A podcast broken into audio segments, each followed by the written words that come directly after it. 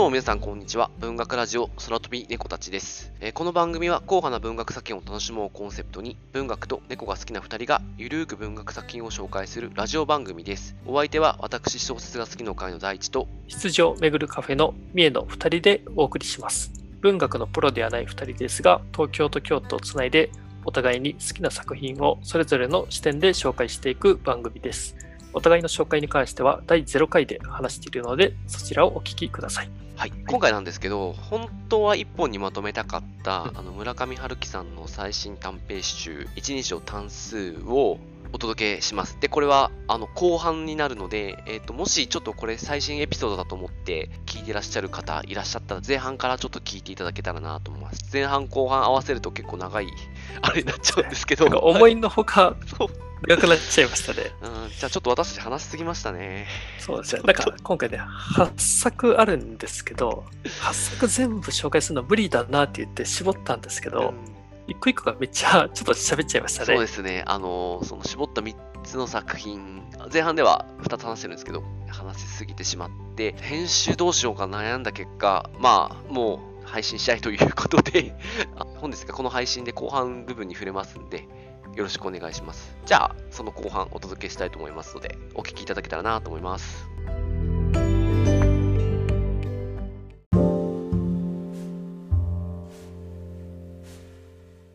じゃあ、そんな感じでちょっと次いきますか？一人称。そうですね。単数いきましょうか。うんこれ、あの、一人称単数っていう、まあ、表題作、タイトルになってる作品が一番最後、書き下ろしで入ってるんですけど、これもなんかまた不思議な話ですよね、これね。うんかなんか一番短い16ページぐらいでね。ぐらいですすかね。短い話なんですけど、これはなんていうか、あの、筋だけ話すと本当なんだって感じなんですけど、この主人公私は普段スーツを身にまとう機会なんかないんですけど、必要もないのに着てしまう時があるみたいな話をしてて、まあ家で。で、着たからにはちょっとそのまま外出しようかみたいな気持ちで外出する。まあちょっとこれが一種の儀式みたいな感じになってて、まあバーに入って、その時に本が読めるような、あの照明がちゃんと当たってる席を選んで読むんですけど、その時になんか女性が50歳前後ぐらいかの女性が入ってきて、1人で飲んでるんですけど、で、まあそれをなんとなく主人公は見てたん見て、まあ、あの読書をしたんですけど、突然その女性が話しかけてくるんですよね。失礼ですがって。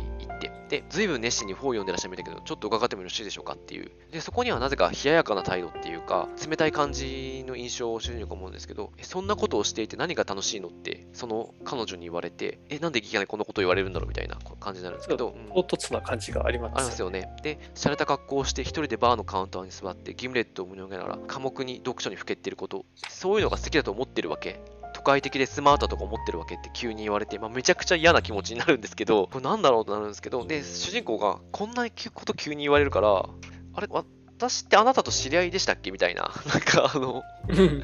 話になって人違いなんじゃないかっていうこと言うんですけどどうやらなんかこの女性は、まあ、勘違いなのかもしれないけど私はあなたの友達の友達なのっていう話をしてで私のああなたのその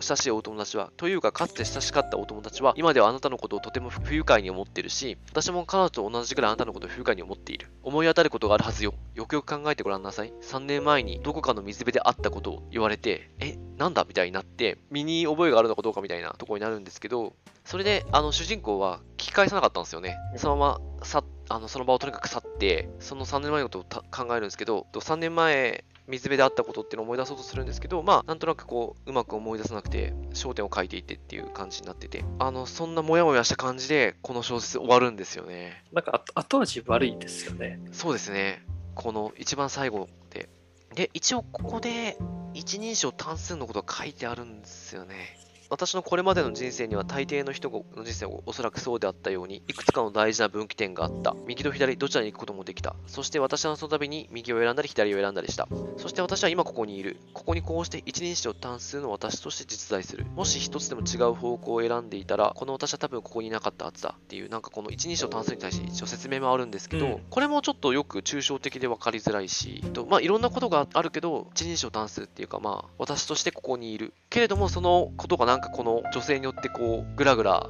させられてる感じがありますよね。うん、そうですよね。で、確かにその話の前に、なんかその、私はどこかで人生の回路を取り違えてしまったのかもしれないって言って、結構そうですよね。なんか自分、自分を見直そうという、なんかそういう思考をしているなっていうのが、なんか読み取れるんですよね。これ最初やっぱりこのスーツを着て出てくっていうかことでやっぱり自分じゃなくなっているってことですよねきっといつもの自分じゃなくなって、でまあもうなんだろう偽ってるっていう。まあ、そうです。ね。なんか自分にちょっと言い訳を与えるための儀式みたいなうんうんうん。うんことですもん。結果まあ女性からこういろいろ言われて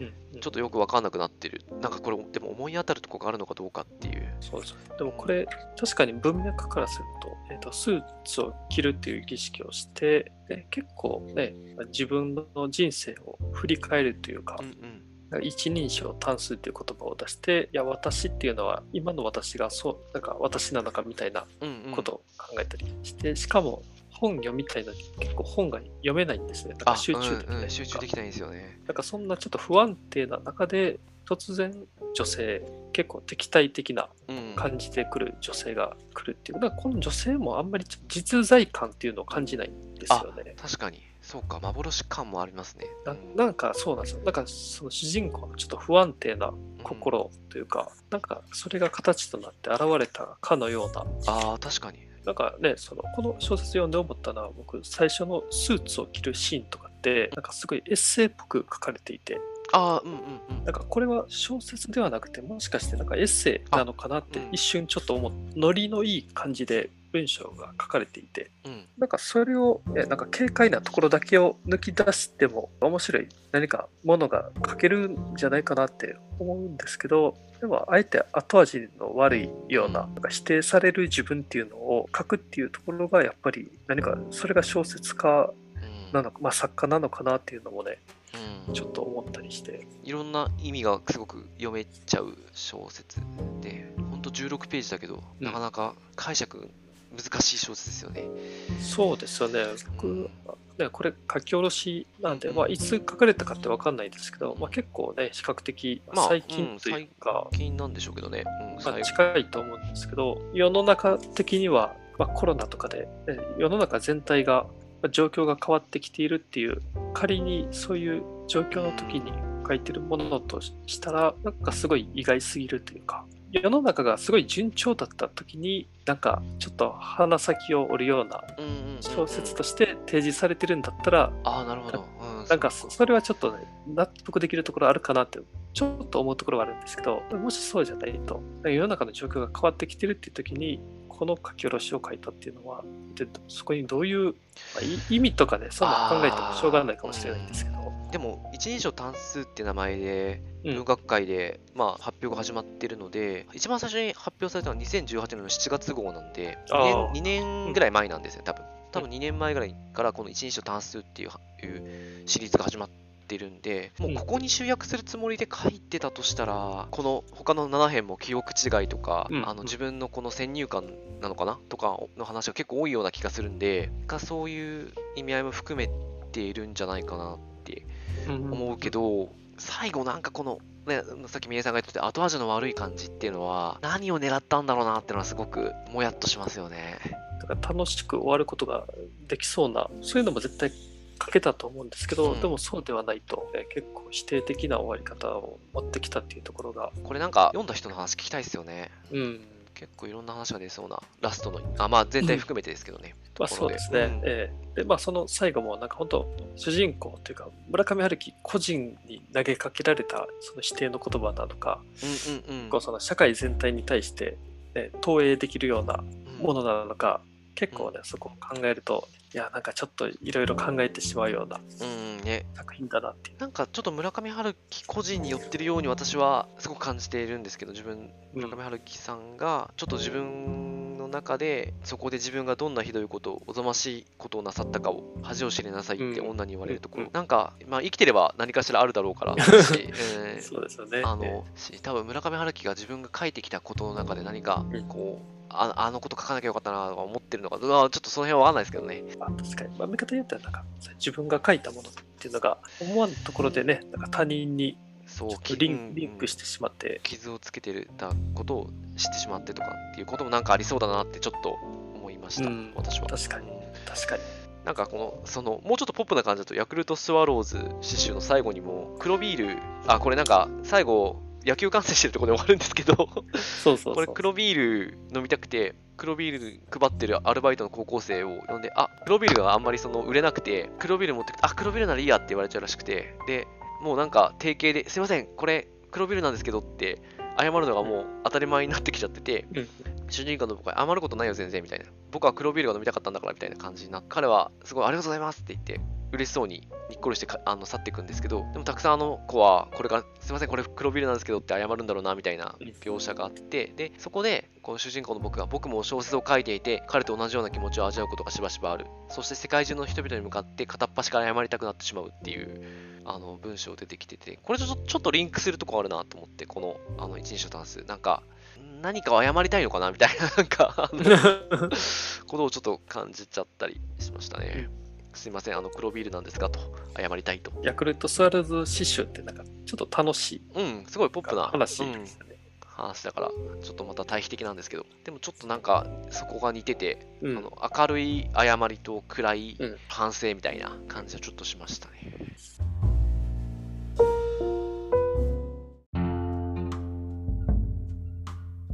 他の5編も軽く触れて終わりにしましょうか。うん、そうですね。で一番最初のこの石の枕にっていうのはこれこれでもすごい私結構好きなんですけど、うん。アルバイトのさっきの先輩の女性かな？と、うん。まあ、その女性がアルバイト辞める時の飲み会みたいなところで帰りに、まあ、その子が主人公で泊まりに来るんですよね。そこであの関係を持ってしまった時にその一晩明けた時に自分は単価を作ってるのって言い出して、あそうですね。うん、でその単価をちょっと聞かせてよっていうかあのどんな感じなのみたいになるんだけど、まあ、自分で読み上げるのちょっと恥ずかしいってなって後日歌集が送られてくるんですけど主人公の中にそのいくつかの歌がずっと残ってくっていう不思議なあのその時間が経った後も全然もう大人になってしまった後もみたいな。結構その出てくるその実際歌がなんか短歌が何個か紹介されてるんですけどなんかねそれも確かにちょっと印象的な短歌がポツポツあったりして。ね。面白いですよねうん。自分がまあこれはちょっとあの関わり方がちょっとあれだったんですけど自分が何かしらで関わった人の何かが自分の中にずっと残ってるってこと結構あると思うんでそういうことをすごく描かれてて私は結構好きでした。でなんかちょっとあこれこの話をするべきかどうかあれなんですけど一部の村上春樹さん。あアンチって言い方していいのかあれなんですけどアンチ村上春樹さんの中にはなんかすごくすぐ主人公の男性男の子が出てくる女性となんかその性的な関係をすぐ持ってしまうみたいなことでなんかこう批判をされてるというか 嫌われてしまってるところがあると思うんですけどまあ言っちゃうとこの石の枕ってちょっとそういう話ではあるかなと思うんですね。付き合ってるわけでもないしなんとなくこの関係をわりかしライトに持ってしまううん。とこなんですけどなんだろうそういうのを嫌ってしまう気持ちってのはあの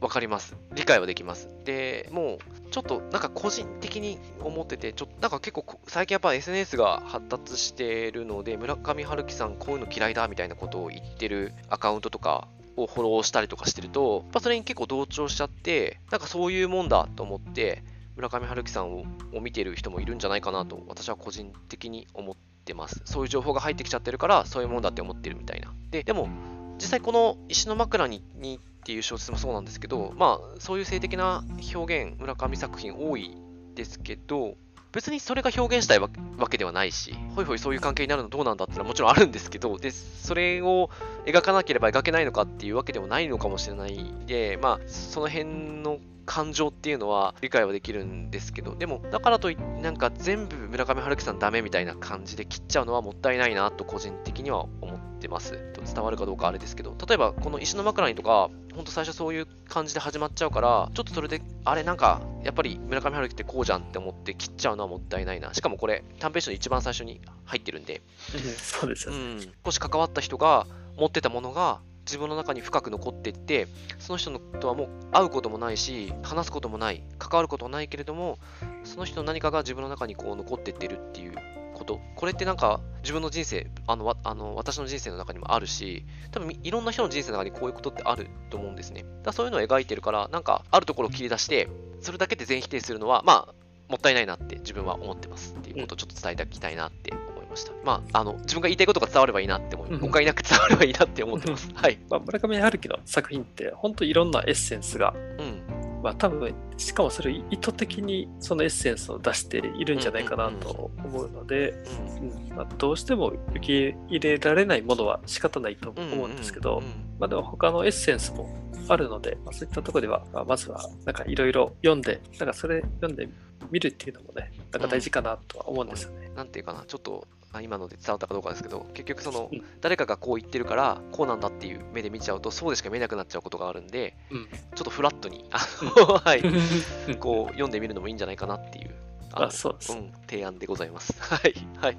で、今回の短編集では、あと、えっ、と、With the Beatles っていう短編もあるんですけど、なんかこれもすごい印象的なあの作品で、結構始まりが面白いんですよね。そのうん、ね。1964年のなんかビートルズ旋風だったうん時代に、えー主人公がそのこう同じ高校で LP レレコードを抱えてなんか歩いてる女の子とすれ違うんですね。でこれがもうとんでもなく美人な人でであこんな人高校にいたんだって、うすごいね驚くほどの。ででもその女の子っていうのが本当にいたかどうかわかんないっていうかこれがその後ねね、なんか見見つく見つけれないんですね、その女の子を。で、まあ、まあ、そんなことがあった中で、まあ、全然違う人と、でその人も高校一緒やったのかな、確か。で、まあ、初めての彼女ができて、でその初めての彼女と、まあ、付き合っていた時の話があったりうん。するんですけど、まあ、話としてはね、そこからその彼女のお兄さんとのちょっと印象的なね、うん。そう、印象的ななんていうか会話というかあって、うん。最初の作品の石の枕にと重なるところとしては、なんていうんですかね、なんか主人公はあんまり深くそこまで考えていなかったようなことを、まあ、その彼女と付き合うとか、あーうんうんうん。ねなんかそんな出来事って、まあ、人生の中のあくまで1ページに過ぎないと。ただ、それが本当ね、年取って後々になって、なんかガツンと自分に問いかけてくるものがあるというか、なんか自分の心の中で残ってるものがあるっていうか、うんうんなんかそんなのを思わせてくれて、そういったところでこの With the Beatles っていうのも、うん。まあ、最初はね、高校生とかのナチュラル恋愛話みたいな、決してそうではなくて、本当、だから人生になんなんていうか、残るものって何なんだろうああ、うん、そうですよね。なんかそんなちょっと問いかけをされるようなうん、話で、まあ、しかも話自体すごい面白い面白いですよね。いやこのお兄さんがめっちゃ面白いんですよ面。白いですね。クリームにするか、ウィズ・ザ・ビートにするか、私迷ったな。い やでも、もうそうですね。いや、でも本当印象に残る感じで言うと、この With the Beatles うんは相当今回の作品の中では、あの表紙も多分、 With the Beatles を、あ、そう With the Beatles をそうそう。意識した表紙ですよね。えっ、と、表紙を本屋さんとか、まあ、ネットとかで見てもらえば分かるんですけど、右の上の方にさりさりげなくビートルズが。ビートルズのレコードが刺さってるっていうそうそう感じで、うん、いいですよね。ヤクルトスワローズ詩集ちょっと触れましょうか。で、そうですね。これ、なんか、あの村上春樹で前に出てくるんですけど、これ、面白いのが、あのヤクルトスワローズ詩集っていうのを、羊をめぐる冒険を開催ぐらいに、なんか自分で500部ぐらい吸って出したんだみたいな。話があるんですけど、これ嘘なんですよね。あの、調べる、すちょっと調べれば分かるんですけど、それね、多分知らない人見たら、いや、結構騙されますよね。騙されると思います。いや、僕は騙されてたんですよ。ああ、なるほど。私も、あれこれあんのかなと思って、パパッとちょっと調べたらなかったから、ああ、そういうことかと思って、ああ、なるほど。すごく面白い虚構を使った小説だなと思って、自分の名前出してるし、村上春樹っていう名前出して、あの、これ僕は一応、村上春樹っていう設定の小説で。このヤクルトスワローズ詩集で結構その親子の話というか、うんうんうん。あお父さんとお母さんの話が出てくるんで家すけど、そうですよね。でそれってなんか、その4月に出た猫を捨てるっていう、そうか、私それ読んないんだよな。うん。そうなんですよ。あの、まあちょっと、これもなんか小説というか、ちょっとエッセイ集というか、それがあって、だからそれは父親とか家族の話を書いてる本なんで、まあそれを読むとさらに理解がしやすいかなとあ思います。そうなんですね。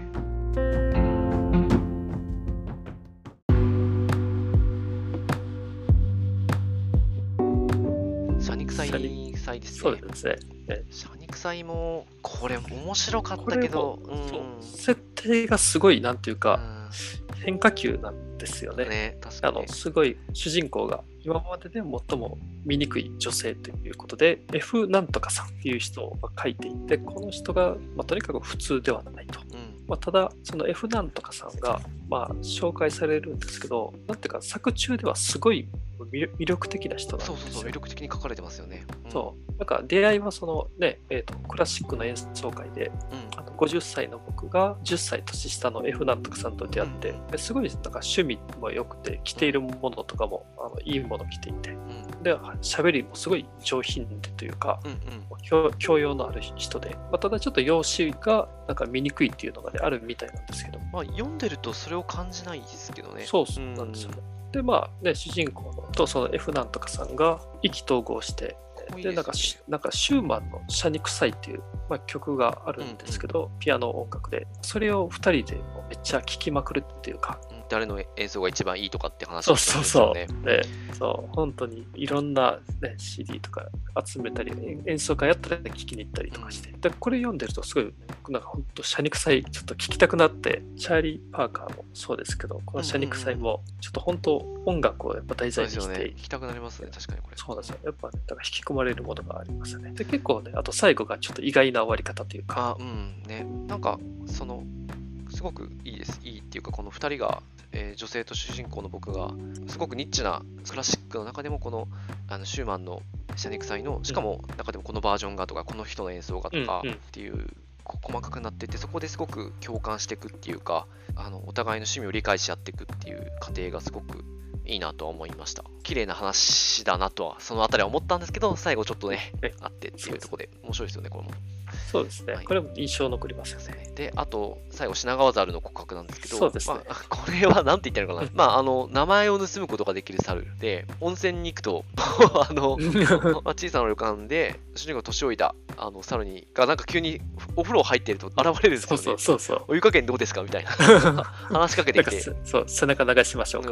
まあ、その猿の過去の話を通して、あ、こいつは名前を盗むことができるんだってのはちょっとわかるんですけど、で、この不思議な猿。で、まあ、これはあの東京北野市に出てくるあの品川猿ってやつのちょっと多分続編なんじゃないかな。東京北野市の品川猿では、その品川にいた猿が品に23区外から出てけって話になる話なんで、不思議な寂しい猿がこう、そうですね。はいまあ僕はこの品川猿はすごいあのいいなって思ったのは、このお猿さんってすごい世の中では矛盾した存在なんですね。ああ、そうか、そうですね、そうだ。そうそうなんか人の社会にも属せないし、猿の社会にも属せないし、で、まあ、ねそれで苦労していると。でうん、あとすごい性格が素直で純粋っていうか、なんかそういうの世の中に取り残されているうん存在に対しての、まあ、主人公なのか村上春樹なのかあれなんですけどすごい愛情を感じるというか。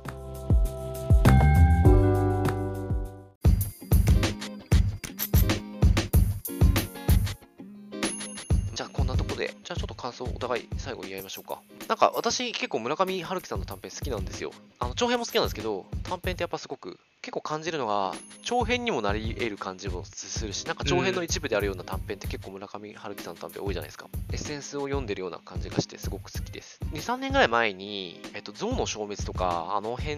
のなんか、えっと、作短編集、作品集みたいのあるじゃないですか、村上春樹さんの。うんなんか、あの、どこで出たか忘れちゃったけど、それを結構バーッと読み返してた時期があって、で、その時に思ったんですけど、前もすごい何年も前にも読んでたし、まあ、しばらく時間が経って読んだ時に、なんか全然違うように感じた作品がいくつかあって、自分の置かれたその時々の状況で感想が変わっていくっていうか、まあか、あの捉え方が変わるのは村上春樹さんだなと思うので、なんかまたこれもこの一人称単数も時間が経って読むと全く違ったことを感じるんじゃないかなと思います。だから、その時々の気分にリンクしていくから、多分私は今ちょっとクリームに今回惹かれちゃってたと思うんですけど、多分読んだら、もしかしたらチャーリー・パーカー・ブレイズ・ボサノボとかすごい来るのかなとか、シャニクサイとかも多分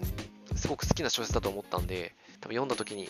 の感情で結構左右されそうだなと思ってます。うん。宮さんどうでした？まあ、やはりどれもちょっと村上春樹さんらしい小説なんだなっていうので思って読んでいて、だかららしい部分っていうとあのあこれはやっぱフィフィクションなんだっていうのが分かるんですね。すごいあのうん。リアルな設定であ実は夢の中だったとか自分の中ではあれは本当の出来事と思っていたけどでもなんか周りはなんかそんなのなかったよと。なんかそういう、まあ、フィクションとして書かれてはいると思うんですけどでもそれはでもある意味その当事者である主人主人公にとっては、まあ、リアリティのある人生の一一部で人生のその瞬間瞬間で直なんか出会う人とか直面する出来事ってなんかそれが本当か嘘かは別にしてでもやっぱり後に残思い返した時に人生に残るものとして本当リアリティを超えるようなフィクション的なものっていうのがなんか人生に残ってなんかそういうのを味わえるっていうところではすごい村上春樹さんらしい小説だなあと